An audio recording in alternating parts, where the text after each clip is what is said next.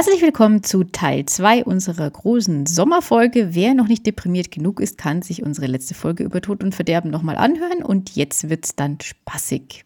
Und Intro.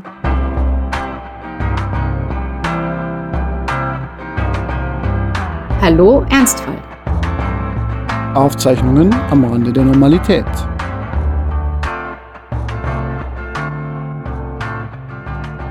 Hallo, Franz. Hallo, da sind wir wieder. Also wir sind ja eigentlich immer noch da. Ja, wir fühlen uns jetzt so ein bisschen fake, weil wir haben die Folge ja gerade erst aufgenommen und jetzt reden wir einfach weiter.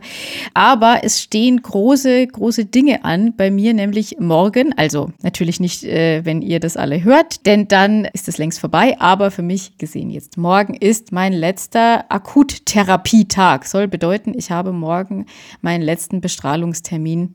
Und dann ist diese ganze Akuttherapiereise erstmal vorbei ich muss weiterhin meine Antihormontherapie machen und Tabletten nehmen und ich werde ganz viele Nachsorgetermine haben und einen Zahnarzttermin habe ich auch noch nächste Woche und Physio und was weiß ich nicht alles. Aber ähm, tatsächlich ist dann dieser große, große Block erstmal geschafft und wir hatten uns am Anfang überlegt, ob wir nach diesem Termin aufnehmen können. Das ging jetzt einfach logistisch äh, bei uns beiden nicht, weil ich tatsächlich nicht weiß, wie ich mich morgen danach fühlen werde. Ich glaube, ich werde ich werde weinen, ja, doch. Also ich glaube, es wird so einen Moment der, der, äh, der Erleichterung und Freude geben, aber es wird sich auch seltsam anfühlen, keine Termine mehr zu haben. Manchmal denke ich aber auch, es ist vielleicht ganz gut, dass du da nicht aufnimmst und dir diesen Moment auch nimmst. Wir haben ja mal versucht, noch eine Chemo aufzunehmen.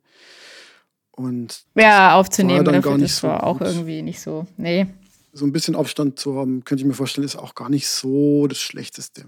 Beziehungsweise es kommt morgen eine Freundin äh, vorbei und wir äh, feiern dann sozusagen ein bisschen. Also so sehr wird es mit Corona und äh, meinen Strahlenschäden auf der Haut und so machen können. Aber ja, tatsächlich, dass ich an dem Tag nicht so alleine bin, weil ich, ich, ich glaube, es wird mich emotional sehr mitnehmen und ich musste ähm, jetzt auch nochmal an was denken. In einem der aller, allerersten Gespräche, nachdem die, die Grunddiagnose mit der Biopsie, also das es äh, Krebszellen sind, klar war, da habe ich mal gefragt, ja, wann, wann wäre das denn dann irgendwie alles vorbei, wenn ich jetzt dieses volle Therapieprogramm mache? Und da sagte die Ärztin damals Juni, ähm, ähm, also hat sie sogar noch ein bisschen untertrieben sozusagen. Und ähm, ich weiß noch, dass ich damals die Augen aufgerissen habe, weil es war ja, es war ja Oktober äh, und ich so, ja, wie? Also, das kann ja nicht sein, das, das gibt es doch gar nicht, es muss doch schneller gehen und so. Und dann meinte die so, nö. Und ähm, das konnte ich mir damals nicht, nicht vorstellen, ähm, wie diese Zeit vergehen würde, welchen Weg das nehmen würde. Und ähm, ja, jetzt sind wir tatsächlich im Juli 2021 und ähm, es ist tatsächlich gut, dass man das vorher nicht überblickt. Das muss ich wirklich sagen. Also als jemand, der ja gern irgendwie eigentlich vorher weiß, was passiert, muss ich sagen, dass ich doch froh bin, dass ich das äh, in Etappen im Kopf abgearbeitet habe. Also erstmal auf die OP konzentrieren, dann auf die Chemo, dann auf die Bestrahlung. Weil wenn man sich diesen ganzen Berg anschaut. Also, also dann doch vielleicht wieder Carpe Diem und dass man sich so auf den Wein von heute konzentrieren sollte und nicht auf den Wein von morgen. Ja, also ich meine, der Wein von morgen äh, muss ja nicht besser sein als der Wein von heute. Das war ein völlig sinnloser Satz. Ähm, was ich sagen will ist. Darf ich den äh, auf dem Kalender haben? Oder noch besser auf einem Poster? Muster. Äh, außer es ist Chianti oder sowas dann vielleicht. Ja, mir Bekannte, die machen immer so Fake-Kalendersprüche. Momentan steht da so auf dem Kalender, den sie uns geschenkt haben, stille Wasser sind nass. ja, das äh, ist, ist schwer zu widerlegen. Ähm, ja, aber also wie dem auch sei, äh, heute will ich eigentlich gar nicht so viel Rückschau betreiben, sondern ich will, äh, das glaube ich, sollten wir auch irgendwann machen. Ich glaube, das machen wir zum Einjährigen irgendwie mal. Oh ja. Ähm, heute steht für mich eigentlich mehr im, im Fokus, dass es jetzt tatsächlich dann irgendwie geschafft ist. Meine Radiologin hat mich dann auch gleich so ein bisschen wieder äh, eingefangen. Die sagte mir dann nämlich, ja, also es ist jetzt so, das ist jetzt ein bisschen blöd. Wir haben dann morgen das Abschlussgespräch. Ähm, so richtig schlimm mit der Haut wird es erst danach. Ich so, ah, das ist ja, ah. das ist ja toll. Ja, das wird jetzt dann zwei Wochen lang immer schlechter. Ich so, mm, Hm, das ist ja super. Also es ist quasi so, dass die Haut, äh, man weiß ja so, Haut hat ein Gedächtnis und ähm, es kommt jetzt quasi mit Verzögerung. Also die Probleme, die ich jetzt schon habe, sind quasi der Stand von vor zwei Wochen. Und wir haben da ja noch fröhlich weiter bestrahlt. Das heißt, ähm, ja, ich fürchte, sie wird recht haben, dass das noch schlechter wird. Was mich dann erstmal auch ziemlich runtergezogen hat. Also jetzt mit diesen Rötungen, Entzündungen und so weiter. Äh, und teilweise auch so ein bisschen offenen Stellen ist es so, dass das wird alles wieder weggehen. Also bis die Verfärbungen sich dann, kennt man ja von Sonnenbränden, wieder weggehen, wird es auch eine Weile dauern. Aber das ist jetzt alles was, womit man irgendwie sagen kann, das ist reversibel und das ist schon okay.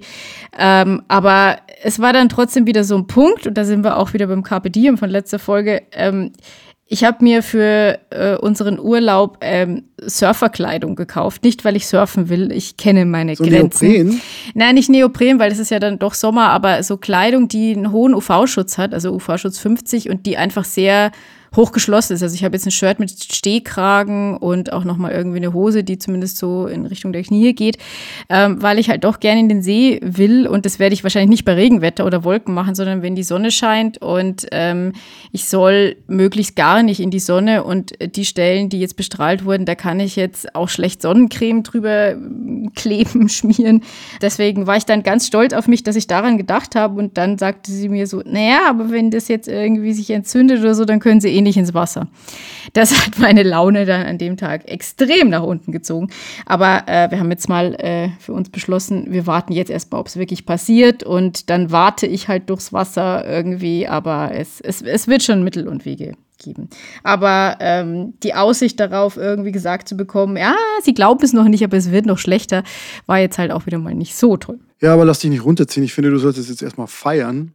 Ich glaube, es braucht halt einfach immer einen Zeitpunkt, wo man wirklich was feiern kann. Das ist wie bei der Doktorarbeit, weißt du noch? Da gibt es die Abgabe, es gibt die Urkundenverleihung, es gibt die mündliche Prüfung und alles Mögliche dazwischen. Das stimmt. Sollten wir übrigens Leute haben, die gerade an einer Doktorarbeit oder etwas Ähnlichem sitzen, äh, kann ich nur empfehlen, die Abgabe extrem zu feiern, was ich gemacht habe.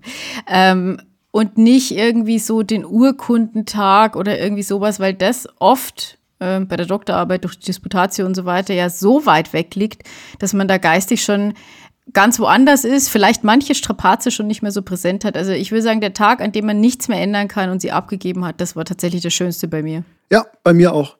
Eigentlich würde ich jetzt sagen, man sollte vor allem den Moment feiern, wo man nichts mehr ändert, also wo man das finale PDF schreibt. Ich glaube allerdings, man muss da ein bisschen aufpassen. Zum Beispiel ein Kumpel von mir, der im naturwissenschaftlichen Bereich promoviert hat, der hat fünf Exemplare gedruckt. Man braucht dafür Bibliothek und alle möglichen Zweit- und Drittkorrektoren, ja, so viele Exemplare. Und der hat die dann wirklich finalisiert ausgedruckt. Das waren dann sehr viele Seiten. Und dann hat auf dem Weg zur Uni seine Freundin gesagt, ja, schön, freue mich für dich, aber sag mal, auf dieser Titelseite, da ist doch noch ein Fehler. Und dann war da tatsächlich noch ein Tippfehler und die haben dann fünf Exemplare nochmal neu drucken müssen, weil man konnte irgendwie die Titelseite nicht rausnehmen wegen der Bindung und dann muss das alles nochmal neu gemacht werden. Also freut euch darüber, wenn ihr die Doktorarbeit abgegeben habt. Jetzt auch im übertragenen Sinne. Mein Buch kam damals auch an, ähm, da war ich gerade in der Arbeit und das kam dann auch irgendwie an die Arbeitsstelle ins Theater und dann habe ich das ausgepackt und ich habe immer in meinem Leben gedacht, wenn ich einmal ein Buch in Händen halte, auf dem mein Name steht. Also das dachte ich, das dachte ich schon als Jugendliche irgendwie, wo ich gedacht habe, vielleicht wäre ich Schriftstellerin. Also dachte ich mir, das ist der große Moment. Und es war dann irgendwie zwischen zwei Terminen in einem zugemüllten Büro, habe ich dann mein Buch ausgepackt und meine Kollegin meinte, hey, super. So. Und das war es dann irgendwie. Ja. Im Journalismus gibt es ja die schöne Regel, dass man einen Preis, wenn der verkündet wird, also dass jemand einen Preis bekommt, dass man das dann meldet in dem Moment, wo bekannt wird, dass diese Person den Preis bekommt und nicht mehr dann, wenn die Person den Preis letztendlich verliehen bekommt, was ja vielleicht Monate in der Zukunft liegt. Und das ist so analog ein bisschen meine Regel für Dinge feiern. Man feiert die Dinge möglichst schon in dem Moment, wo man noch dran ist, wo man noch in der Materie ist, wo man noch ein Gefühl für die Sachen hat. Ja. Das wäre so, als würde eine Fußballmannschaft quasi äh, ein Tor erst feiern, nachdem das Spiel vorbei ist. Ist nicht gut. Und deshalb auch da wieder im Hier und Jetzt leben ist die Devise. Das habe ich vor. Und zwar richtig. Mit Alkohol und so. Ja, also mit, äh, mit, mit Alkohol sollte ich äh, tatsächlich ja insgesamt vorsichtig sein. Ähm, aber eigentlich ist, äh, du sprichst eigentlich was an, das ist eigentlich gar nicht so verkehrt. Vielleicht sollte ich irgendwie noch, äh, vielleicht sollte ich irgendwie morgen noch Sekt besorgen oder so. Hm. Ja, als wir zusammen gewohnt haben, da habe ich ja von dir die Regel gelernt, dass die sozusagen Grundzutat des Lebens ja, was ist das? Ich glaube, Frizzante war das, also so ein Schaumwein. Ja, das war. Mit dem kann man eigentlich alles genau, machen. Genau, das war, das, das war ein Frizzante, weil ich mir damals im Studium einfach den Spumante nicht leisten konnte. Also mit Frizzante, also unter Cremant mache ich es jetzt nicht mehr, weil ich habe gelernt, das Leben kann gut sein. Ja, so nennen wir jetzt die Folge. Unter Cremant mache ich es nicht mehr. ja, ja, aber es ist tatsächlich auch so, wenn man äh, bei diesem Alkoholthema, also äh, äh, bisher habe ich noch keine Beschwerden irgendwie gehört. Das liegt auch daran, dass meine behandelnden Ärzte diesen Podcast nicht hören. Nein, also man darf auch als Brustkrebspatientin ein bisschen was trinken, aber halt nicht sehr viel. Und äh, das hat aber bei mir dazu geführt, dass äh, wir günstigen Alkohol einfach, den hatten wir jetzt vorher schon nicht mehr so, weil man ja ein gewisses Alter hat, da macht man das ja nicht mehr mit den Billiggetränken. Aber ähm, ja, ich verbanne sowas äh, grundsätzlich von mir es muss schon irgendwie was wirklich Gutes sein, was nicht immer teuer sein muss, ich weiß, aber es äh, jedenfalls kein, kein, kein schlechter Alkohol mehr für mich, weil äh, ich eh nicht viel trinken darf und das wenige soll dann wenigstens gut sein. Ja, ich kann mich auch erinnern, dass ich die Hälfte meines Stipendiengelds ungefähr in irgendwelchen Markthallen verbrannt habe, um sehr teuren Wein zu kaufen von einem Weinhändler, den du mir empfohlen hast. Und du hast mir eigentlich dazu gezwungen, Der Weindealer hat jetzt seinen eigenen Laden und liefert inzwischen bei uns. Das ist Ah, ist cool, ja. ja. ich muss mich da noch ein bisschen reinfuchsen. Weißt du, neulich habe ich dich ja mal, da war ich ja so ein bisschen deprimiert und dann habe ich dich gefragt, gib mir doch mal eine Checkliste für die Italienifizierung meines Lebens, für die Mediterranisierung meines Lebens. Und ein Aspekt war, glaube ich, auch, man braucht Platten, also so flache Platten und da kann man dann schön den Käse hindrapieren. Vielleicht auch so ein bisschen, bisschen äh, luftgetrockneten Schinken. Und ähm, ja, dann, dann einfach mal eine Weißweinschorle nachmittags. Hilft? Ich glaube, das mache ich jetzt mal. So, ich, ich meine, ich habe jetzt Elternzeit. Das muss da dabei rausspringen, dass ich jetzt hier. Genau, das Pendant zur Latte Macchiato Mutter ist der. Ähm, der Feigensenfvater. Äh, der Feigensenfvater, ganz genau. Das klingt ein bisschen biblisch, so nach Paradiesvertreibung und es gab plötzlich keinen Feigensenf mehr. In Wirklichkeit ging es nicht um Apfel, sondern um was, wo man Käse reindippen kann. Und die Heuschrecken legten sich auf den Feigensenf und verzehrten ihn. So, äh, genau, also für mich morgen äh, letzter Tag und ähm, äh, dann schauen wir mal, wie es weitergeht. Also vor allem geht es dann ja erstmal mit Urlaub weiter, weswegen wir diese Folge ja jetzt schon früher aufnehmen. Ähm, aber äh, diese Folge hat noch zu wenig Philosophie-Content. Wie sieht es denn damit aus? Haben wir was? Ja, und zwar Real-Life-Story aus unserem Leben. Und zwar hast du mich in eine philosophische Krise gestürzt. Und zwar. Immer gerne, immer. Hier kommt eine kleine Geschichte. Judith hat mir, ich glaube, es war letzte Woche, meinte sie so, ich schicke dir mal was. Franz hatte nämlich einen seiner Tiefpunkte, die er nicht gerne zugibt und war irgendwie mit dem Leben und der Welt unzufrieden. Und ich dachte mir. Ja, genau, das war auch der Kontext von vorhin mit der Italienisierung meines Lebens, um mein Leben freudvoller zu gestalten. Und da dachte ich mir, da, da gehe ich doch mal an den Ort, äh, an den ich freiwillig nie hingehen würde im Internet ähm, und bestelle etwas. Aber mhm. das ist später mehr. Du meintest ja so, es kommt ein Paket für dich, ein Geschenk. Ja, und ich habe mich sehr gefreut und du hast gefragt, ja, ist es schon da? Ich habe es vor zwei Tagen gesendet und ich habe gesagt, nö, noch nicht. Und dann kurz nachdem wir telefoniert hatten, kam es aber kam ein Paket, ja. Und du meintest ja noch, das sei an meine Tochter adressiert. Nee, das hast du dir eingebildet. Ich habe gesagt, der Inhalt ist für deine Tochter. Ja, genau, so viel dazu. Ja. Aber da kam ein Paket von jemandem persönlich, also es war kein Amazon-Paket oder so, sondern persönlich selber zusammengebastelt mit einer Schrift, da stand der Name meiner Tochter drauf und es war auch ziemlich genauer Judith-Schrift. Kein Absender drauf. Und dann haben wir es aufgemacht. Und dann war Strickware drin. Eine Mütze und ein Pulli Jetzt muss man dazu wissen, dass Judith ja eine Wolfluencerin ist. Genau, ich habe einen, einen eigenen Instagram-Kanal. Mach doch mal Werbung, komm, mach mal Werbung. Erwähnt. Mach mal ich Werbung. Ich schon mal für mein genau. Essay Werbung gemacht. Mach mal Werbung. Genau, du für Essays, ich für Wollfotos. Genau, unter Vulnatic, äh, wie Wool und wieder Lunatic, also N-A-T-I-C, hinten geschrieben, der Vulnatic, ähm, äh, poste ich zum Thema Wolle und Gestricktes. Genau, das heißt, ich gehe eigentlich immer davon aus, dass die Wollsachen von Judith sind. Insofern war das völlig klar, dass das jetzt das Geschenk von Judith ist. Ich habe mich bedankt bei dir. Ja, er hat gesagt, er ist gerührt ja, und sie ja. sind so begeistert und ich saß mit einem sehr verwirrten Gesicht auf der Couch. Und dann haben wir festgestellt, dass es nicht von Judith ist. Genau, du sagtest auch noch, die Mütze würde auch deiner Frau passen und ich dachte, was, was will er eigentlich? Also, ja. was? Es stellte sich also heraus, dass es von einer Verwandten von meiner Frau gesendet wurde und nicht von Judith. Für mich war es aber völlig klar, dass es Judith ist, die die Absenderin ist. Ich habe also geglaubt, dass ich ein Wissen habe, das ich nicht hatte. Und um das noch aufzulösen, einen Tag später kam dann wirklich das Paket von Judith, das viel besser war. Wir müssen es einfach mal sagen. Es ist einfach ein FC Bayern Fußball und zwei FC Bayern Schnuller von Judith. Ganz ehrlich, also es ist ganz, ganz toll. Es hat mein Leben schon sehr nach vorne gebracht. Und natürlich auch das von meiner Tochter. Die hat sehr viel Spaß mit diesem Ball, so ein Schaumstoffball. Aber vor allem diese Schnuller. Die haben mich ja fast in ein Dilemma gestürzt, weil ich finde es ganz schön. Und andererseits, wenn man dann im Park ist und sie hatte neulich auch noch so ein weißes Leinenoberteil an mit so Hirschknöpfen und zusammen mit diesem FC Bayern Schnuller sah die halt einfach aus wie so eine Spielerfrau auf dem Oktoberfest. Also, das war irgendwie irritierend. Und das Interessante daran ist ja, wenn ich jetzt in München wäre, dann hätte ich ja überhaupt keine Skrupel.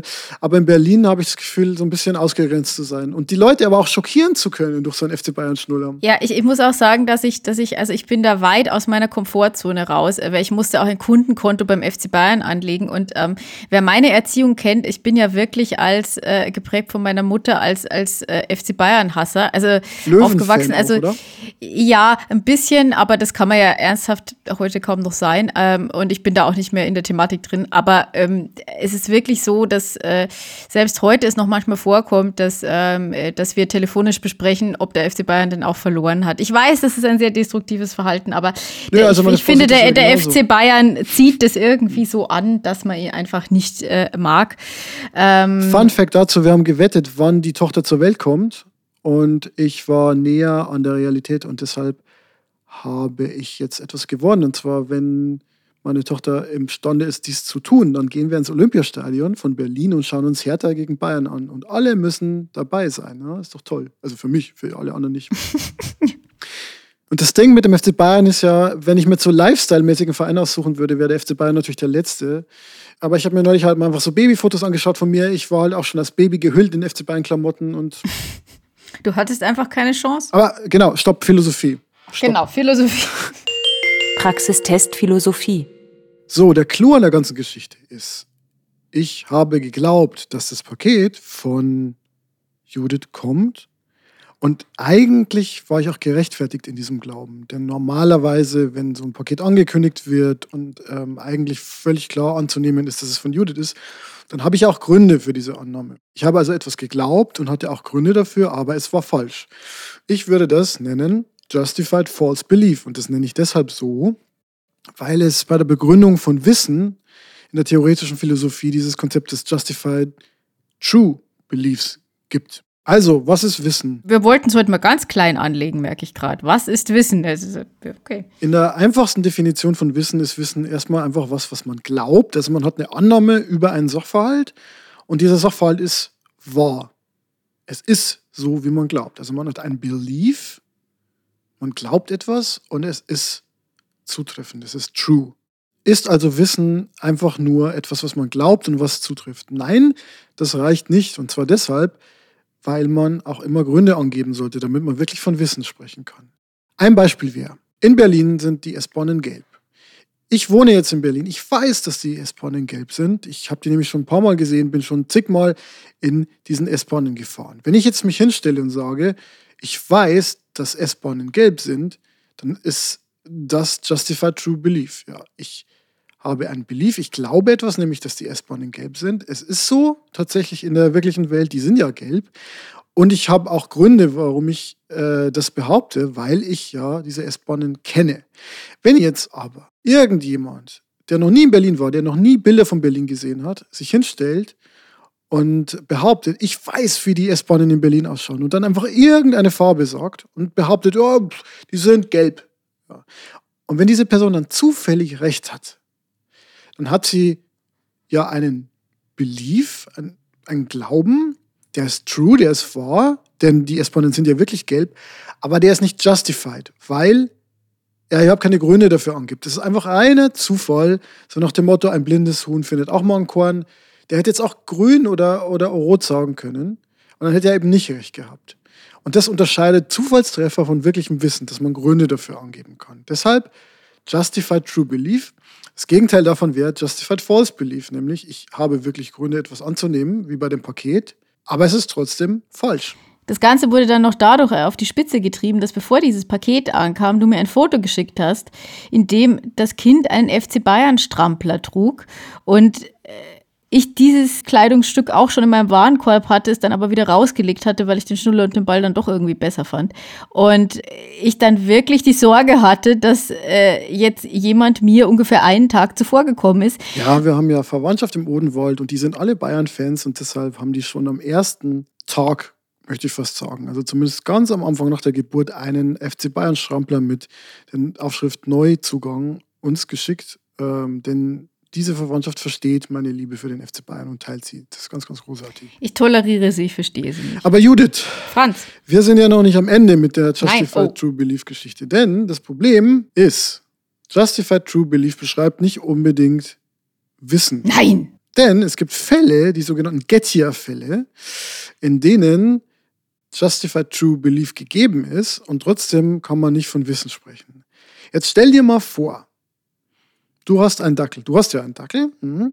Und jetzt stell dir vor, du setzt dich auf eine Bank. Und auf dieser Bank liest du. Das heißt, du schaust nicht immer auf die Wiese und du lässt deinen Dackel auf der Wiese spielen. Das ist keine gute Idee. Dann schaust du nach ein paar Minuten wieder hoch und siehst ein, eine Schnauze, eine schwarzbraune Schnauze hinter einem, einem Baum hervorlugen und du denkst dir, oh schön, das ist mein Dackel. Mein Dackel ist also immer noch auf dieser Wiese. In Wirklichkeit siehst du aber den, einen anderen Hund, ja, der zufällig auch da ist. Du glaubst aber, es ist dein Dackel. Ja. Das heißt, du kommst zu der Annahme, dass dein Dackel auf der Wiese ist, du siehst aber einen anderen Hund. Der Witz ist jetzt aber, Ist ja dein Dackel ist trotzdem Wo ist denn mein der Dackel? Dein Dackel hat sich hinter einem Stein versteckt. Das heißt, du hast eine Aussage getroffen, also du hast einen, einen Belief formuliert, nämlich dein Dackel ist auf der Wiese. Der trifft zu. Der Dackel ist wirklich auf der Wiese, nämlich hinter dem Stein. Du warst gerechtfertigt in der Annahme, dass dein Dackel auf der Wiese ist, weil du ja deinen Dackel du offenbar gesehen hast. Das war halt nicht dein Dackel, aber für, für, für dich schien es halt einfach so in der Ferne. Das heißt, es war JTB, Justified True Belief, war erfüllt und trotzdem kann man nicht von Wissen sprechen. Das heißt, es gibt Fälle, in denen Justified True Belief nicht funktioniert. Und deswegen muss man das alles noch mehr feintunen und herumnörden. Und wenn man einfach merkt, dass man für äh, Episoden und lustige Anekdoten, die man so lange erzählt hat, bis sie nicht mehr witzig sind, noch eine philosophische Erklärung braucht. Übrigens hat mein Hund jetzt hinter mir angefangen äh, zu husten. Ja, Moment, du glaubst, dass dein Hund gehustet hat. Aber vielleicht war es ja ein anderer Hund. Du weißt es nicht. Oder vielleicht war es dein Freund, der so klingt wie ein Hund. Erstens sieht mein Freund nicht aus wie ein Dackel, zweitens ist er arbeiten und drittens könnte das andere nur der Kater sein. Weißt du das denn? Ist das wirklich, ist das wirklich Wissen? Und ich überhaupt, kann im Krankenhaus leben wir anrufen. vielleicht nicht sogar in der Matrix? Und ich glaube, wir sollten. Das führt uns irgendwie dann doch zu weit, glaube ich. Rausschmeißer. Rausschmeißer. Und weil es die große Sommer-Doppelfolge ist, gibt es auch gleich mehrere Rausschmeißer von allen von uns. Ich fange gleich mal an und zwar ein Rausschmeißer zum Thema Carpe Diem, also eigentlich zum Thema der Vorfolge, aber das ist ja alles eine große Aufzeichnung, deswegen ist es noch in unseren Köpfen, das Thema Carpe Diem. Ich habe ja irgendwann mal in einer früheren Folge erwähnt, dass Steve Jobs gewissermaßen als Beispiel äh, gelten könnte für Irrationalität, weil er nichts gegen seinen Krebs unternommen hat, sehr lang und es ihn letzten Endes das Leben gekostet hat. Und äh, andererseits ist Steve Jobs natürlich ein sehr inspirierender Kerl äh, gewesen. Ja, also der äh, Gründer von Apple und er hat 2005 eine sogenannte Commencement Speech gehalten an der Uni Stanford. Commencement Speeches sind so ja, Reden, die gehalten werden vor Studenten, die ihren Abschluss gemacht haben und jetzt in die große weite Welt entlassen werden sollen. Und bevor das passiert, kommt immer noch irgendein so Promi und erzählt denen irgendwas. Und 2005 war das eben Steve Jobs und äh, der hat eine Rede gehalten, wo es auch so ein bisschen um dieses Thema Carpe Diem ging. Es ging letztlich darum, dass man, wenn man in den Spiegel schaut und das Gefühl hat, irgendwas stimmt in seinem Leben nicht und man ist unzufrieden und das passiert an sehr vielen Tagen hintereinander, dass man dann einfach was ändern sollte. Your time is limited, so don't waste it living someone else's life, ist die Botschaft. Und ich mag die Rede, weil die Botschaft mit dem resoniert, was wir in der letzten Folge auch besprochen haben, nämlich solange man auf dem richtigen Weg ist, also einem Weg, der sich als der eigene anfühlt, ist alles gut. Man muss nicht unbedingt gleich ans Ziel kommen. Wichtig ist, dass man auf dem richtigen Weg ist. Das heißt, dass man eine Richtung in seinem Leben hat. Und Steve Jobs schildert es anhand seines Lebens, äh, das ja von Aufs und Abs geprägt war. Der hat ja Apple gerönet und wurde dann selber als Chef quasi rausgeschmissen als Mitgründer, muss ja seine eigene Firma verlassen. Davor hat er schon eine, so eine Dropout-Geschichte, das heißt, er hat ähm, aufgehört zu studieren und hing dann so am College rum, hat irgendwelche Typografie- und Kalligrafie-Kurse besucht, die sich dann später sozusagen in der Typografie des Macintosh niedergeschlagen haben. Also die Idee ist, du kannst deinen Interessen folgen, es muss nicht alles total durchgeplant sein. Es wird vielleicht zu einem späteren Zeitpunkt nochmal zusammengefügt, ähm, so wie es auch bei uns ist. Ja, wir haben hier Hallo Ernstfall und letzten Endes ist es ein kleiner Podcast, aber irgendwann übernehmen wir mal den Bayerischen Rundfunk. Das weiß der Bayerische Rundfunk noch nicht. Ja, ich habe da schon angerufen, aber die Ach so. Ah, nicht hingehen. Mein erster hat sich gerade in den letzten Sekunden geändert, denn ähm, tatsächlich fiel mir, als du davon jetzt gesprochen hast, etwas ein, nämlich ein Lied, ein Song, den die Menschen, die in den 90ern äh, MTV gehört und geschaut haben, vielleicht noch kennen. Und zwar war das der Sunscreen-Song. Und der ist auch eine Commencement-Speech, nämlich. Der beginnt nämlich mit Ladies and Gentlemen of the Class of 97, wear Sunscreen. Also, äh, in diesem Text geht es darum, was im Leben alles passieren kann. Don't worry about the future kommt, weil man weiß eh nicht, was passiert. Aber einen Tipp gibt's, nämlich Sonnenschutz. Und das kann man sich auf YouTube nochmal anhören. Ich weiß, wir haben das rauf und runter gehört, obwohl der eigentlich die gesamte, also es ist von Buzz Luhrmann, wie mir Google gerade sagt, das hätte ich nie und nimmer mehr noch gewusst. Ähm, und es, er spricht eigentlich die ganze Zeit nur über so einen Beat. Ähm, aber das wurde damals äh, rauf und runter, ich glaube sogar in den Diskotheken gespielt. Ja, ich erinnere mich. Und weißt du was, mir ist jetzt auch noch ein zweiter Rausschmeißer eingefallen. Auch zu dem Thema der Weg ist das Ziel und es fühlt sich vielleicht gar nicht so gut an, wenn man das Ziel dann erreicht hat. Es gibt ein schönes YouTube-Video, äh, das das Thema von Coyote und Roadrunner persifliert, nämlich Roadrunner finally gets caught. Ja, oh, der ist so toll. Der. Und das ist ein Video, das halt skizziert, was passieren würde, Miep, wenn miep. der Coyote den Roadrunner wirklich fangen würde. Ähm, er ist erstmal super stolz und feiert sich und Ja, kann es gar nicht Wenn er glauben. es endlich und geschafft hat. es ist ein Festschmaus und der Roadrunner schmeckt lecker, aber irgendwann ist halt auch der letzte Knochen abgenagt. Und langsam schleicht so sich die Depression ein, weil der Coyote ja jetzt überhaupt keinen Sinn mehr hat im Leben. Äh, er erzählt halt allen, wie es war, als er den Roadrunner gefangen hat und die, sein Umfeld ist schon genervt. Und irgendwie stolpert er halt so in die Lebenskrise, weil er jetzt kein Ziel mehr hat. Ja. Genau. Und wie es ausgeht, sollten wir, sollten wir nicht verraten, weil es tatsächlich sehr witzig ist, das anzugucken. Ja, und dadurch, dass das jetzt mein zweiter Rausschmeißer wurde, ist mein eigentlicher zweiter zum dritten geworden. Und da nur ganz kurz. Ich bin der Meinung, dass Tastaturen, insbesondere mechanische Tastaturen, die so tiefe Klicks haben, ja, die man so tief reindrücken kann, perfekte Spielzeuge sind für Kinder. Wir machen das jetzt so. Meine mechanische Tastatur wird tagsüber als Spielzeug fürs Kind verwendet und abends als Natürlich, Spielzeug für natürlich. den Franz. Und deshalb ist meine Empfehlung, auch aus Effizienzgründen mehr Dinge zu kaufen, an denen Babys und erwachsene Männer und Frauen Spaß haben. Das kein ernsthafter weiß. Dann mache ich jetzt den Schluss für diese Kategorie.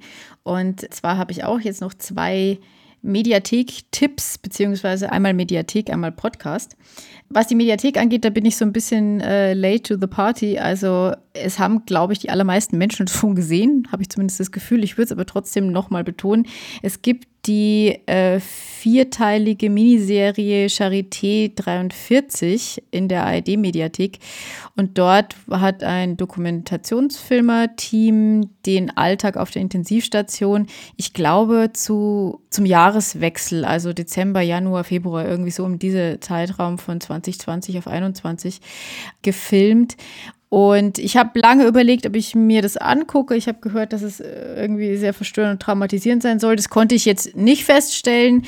Ähm, man sollte schon Blut sehen können, das muss man jetzt dazu sagen. Aber ansonsten, ähm, ich habe auch dabei geweint, aber es war trotzdem ein, würde ich sagen, ja, äh, zu empfehlendes äh, Fernseherlebnis, weil ich sehr gerne mochte, dass es keinen äh, Kommentar aus dem Off gibt. Also es wird, es wird einfach nur dargestellt, es wird nicht kommentiert. Also der Kommentar erfolgt quasi durch den, durch den Schnitt und durch die Dreharbeiten selbst.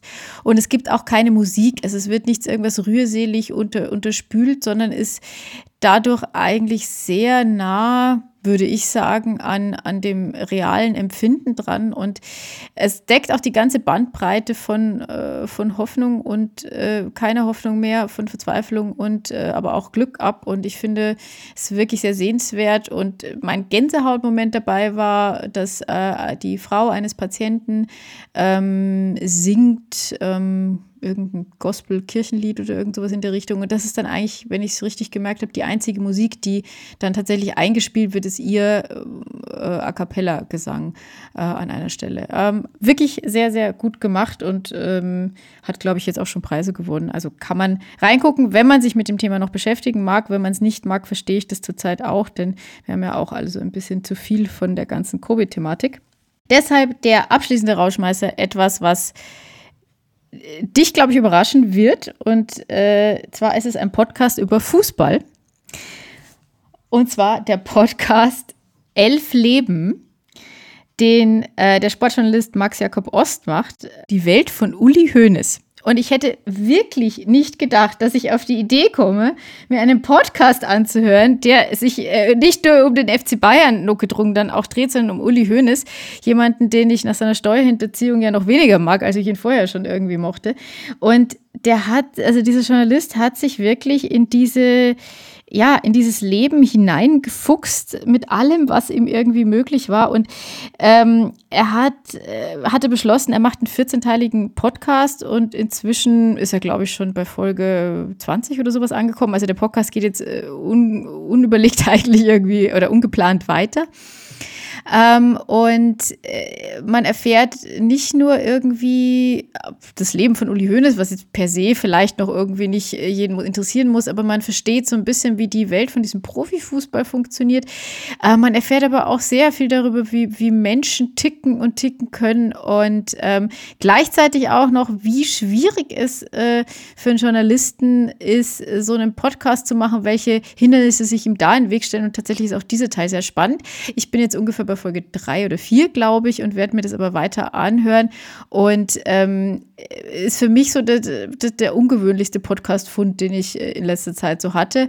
Äh, macht aber wirklich äh, sehr, sehr viel Spaß. Man sollte nur wirklich mit Folge 1 anfangen, also nicht von hinten oder so. Man, ähm, es, hat, es hat doch eine, eine richtige Storyline sozusagen. Ja, ich habe das Gefühl, dass sich da so wirklich so ein neues journalistisches Genre auftut, nämlich so Podcasts, die sich auf fünf, sechs, sieben, acht Folgen erstrecken und wo dann mit sehr aus ausführlichen Mitteln recherchiert wird und diese Recherche dann zusammengetragen wird zu so einer Art, ja, fast schon Krimi-Hörspiel. Ich habe neulich was gehört zum Thema Wirecard, zum Wirecard-Skandal, was auch ganz, ganz großartig war. Äh, und äh, ja, bin gespannt. Hör mir das gerne an. Ich bin immer bereit, in die Welt des Uli Hoeneß abzutauchen. Alle diese Tipps findet ihr wie immer in unseren Show Notes, äh, je nachdem, welchen äh, Podcast-Anbieter ihr habt. Ähm, es ist ein bisschen unterschiedlich zu finden, aber auf jeden Fall in den Details sind diese ganzen Dinge, die wir erwähnt haben, auch verlinkt. Aber sag mal, punkto Dokus noch, meinst du eigentlich, wir sollten uns so Podcast-Spitznamen zulegen? Weil ich habe neulich eine Doku gesehen, da ging es um die GSG 9, also um diese Sondereinheit, diese Elite-Sondereinheit.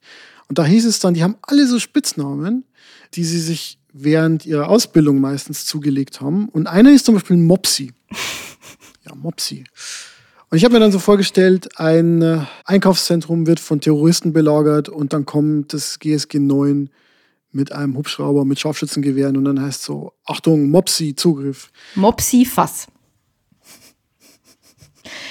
äh, die Antwort ist nein. Ich glaube, wir bleiben bei unseren Namen. Ich, ich, ich, ja. Ich würde gern Bärenprinzessin heißen.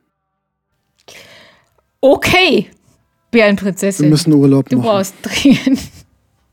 ja, in diesem Sinne, wir haben aktuell nicht vor, im August eine Sommerpause zu machen. Von daher, glaube ich, geht es einfach weiter, oder? Ja, genau, wir broadcasten weiter, solange es noch irgendwas Interessantes zu erzählen gibt in der schillernden Welt von Tod und Verderben und Prominenten und Geistesgeschichte und unserem Leben und überhaupt. Aber jetzt wünschen wir euch erstmal eine gute Zeit. Habt einen tollen Sommer. Wir hören uns. Bis dann. Bis dann. Tschüss.